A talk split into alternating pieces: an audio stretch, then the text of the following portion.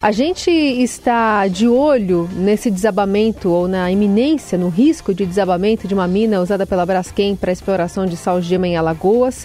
Nesta segunda, completa uma semana desde o alerta de colapso nessa mina que pode abrir uma cratera do tamanho do estádio do Maracanã, né, em Maceió. E a Defesa Civil ainda mantém o estado de alerta máximo.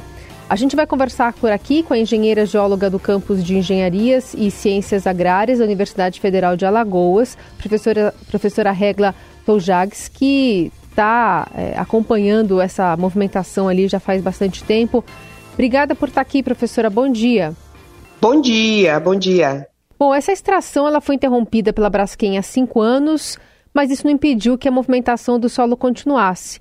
Há quanto tempo já existe alerta sobre risco na área? É, olha, o alerta sobre risco, ele começou desde 2019, que é, foi determinada a causa da movimentação do solo, ou seja, do processo de subsidência, através do Serviço Geológico Brasileiro, que esteve aqui fazendo todos os estudos. É, agora, a alerta máxima foi agora, né? Nessa semana passada que começou o processo de rachaduras na superfície da mina 18, né?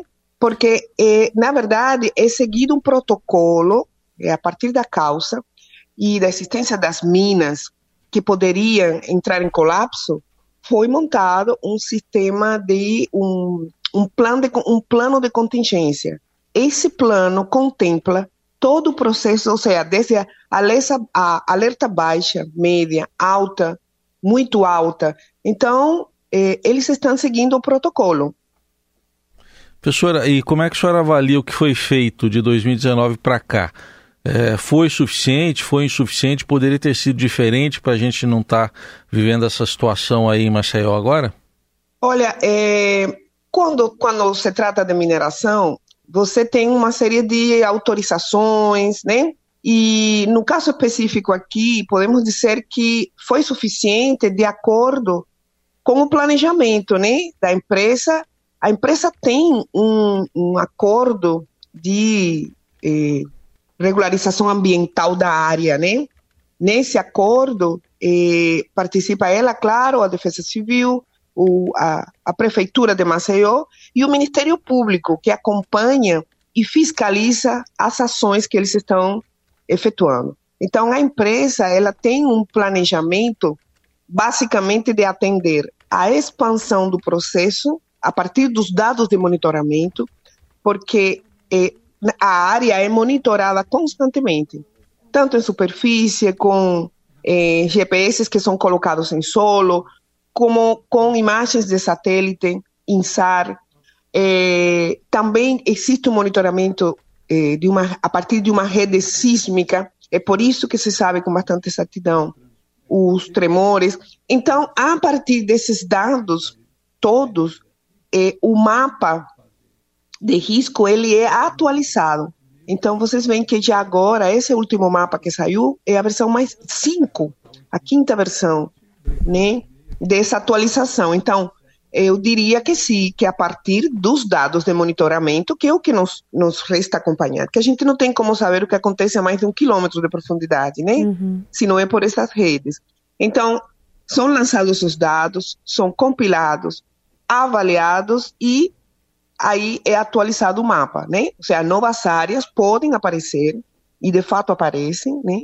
Com rachaduras, e essas novas áreas vão entrando no monitoramento, na fase de monitoramento. E é assim que a empresa vem atendendo, né? Para o ouvinte tentar visualizar em casa, a gente pode imaginar uma região que na superfície parece um queijo suíço, com várias entradas, vários vãos ali, que é onde foram feitos os trabalhos de remoção do, do salgema. E essas áreas, de alguma parte, elas estão aumentando e, e se conectando.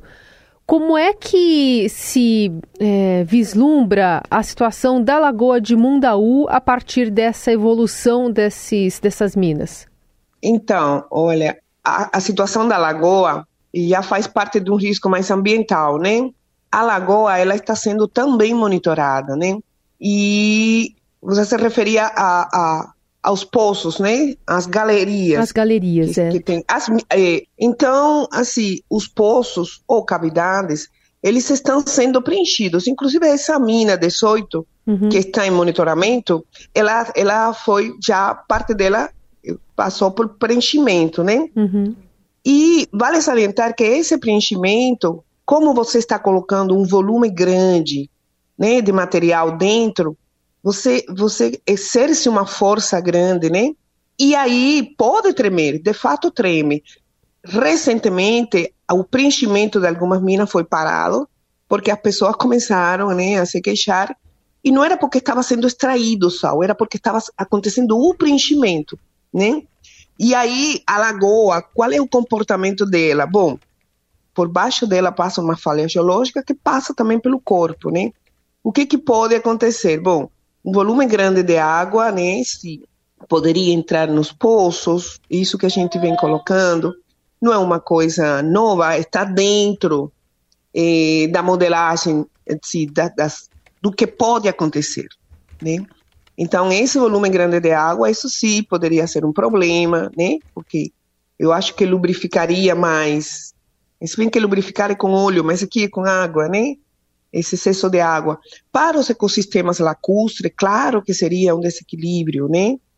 Então, é, é, eu acho que mais ou menos essa situação. As minas estão sendo preenchidas, acho que em torno de cinco minas já foram totalmente preenchidas, e, de fato, esta mina 18, ontem, é, ela entrou em um processo também de estacionamento, né? Já reduziu, acho que era de 50 centímetros para 10, né? O que ela é, desceu né, a área superficial. Então, isso sugere que é, há uma certa estabilização no processo de subsidência ali da mina, né, de queda do bloco que deve cair, que é ao redor da mina, onde não vivem pessoas, né? Eu gosto sempre de salientar isso. Ali não mora mais ninguém.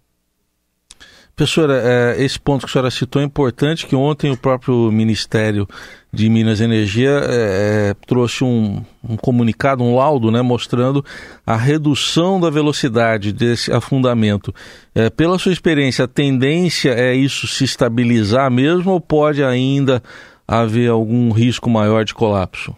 Eu penso que o risco de colapso, ele existe e precisa ser monitorado, continuar sendo monitorado em fase de alerta mesmo, né? Que não sabemos, não sabemos. É uma coisa é tanto que eh, você vê que existem vários prognósticos, né? Já aconteceram, vai cair às 5 da manhã, depois falaram deve cair às 6 horas do dia seguinte e não caiu o bloco. É porque a natureza, ela tem seu próprio modo de de agir, né? Claro que nós a partir de modelos são feitas esses esses prognósticos, vamos dizer, né?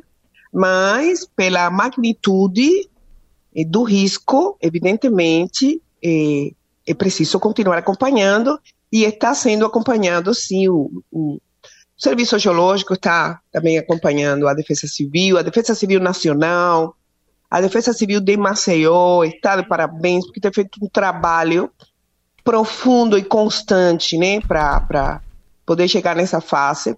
Existe uma sala de monitoramento dentro da Defesa Civil hoje que permite eh, um acompanhamento em tempo real. Uhum. Então, é preciso se continuar o monitoramento e a alerta. Embora dizer que risco, a gente fala de risco, principalmente quando tem pessoas, né? Ali não tem pessoas. Porém, nos arredores, nem um pouco mais distante, existem sim pessoas, tanto que por uma questão de precaução, uma parte do Bom Parto que entrou agora no mapa, ela foi retirada, né? Uhum. Então, precisa continuar acompanhamento, sim. Essa é a engenheira geóloga do campus de Engenharias e Ciências Agrárias da Universidade Federal de Alagoas, professora Regla Toujagues, que conversa conosco a partir desse panorama que temos hoje, né, lá em Maceió, especialmente de olho nessa, nessa área 18. Obrigada, professora, pela conversa. De nada, de nada. Tenha um bom dia. Muito obrigada pelo contato.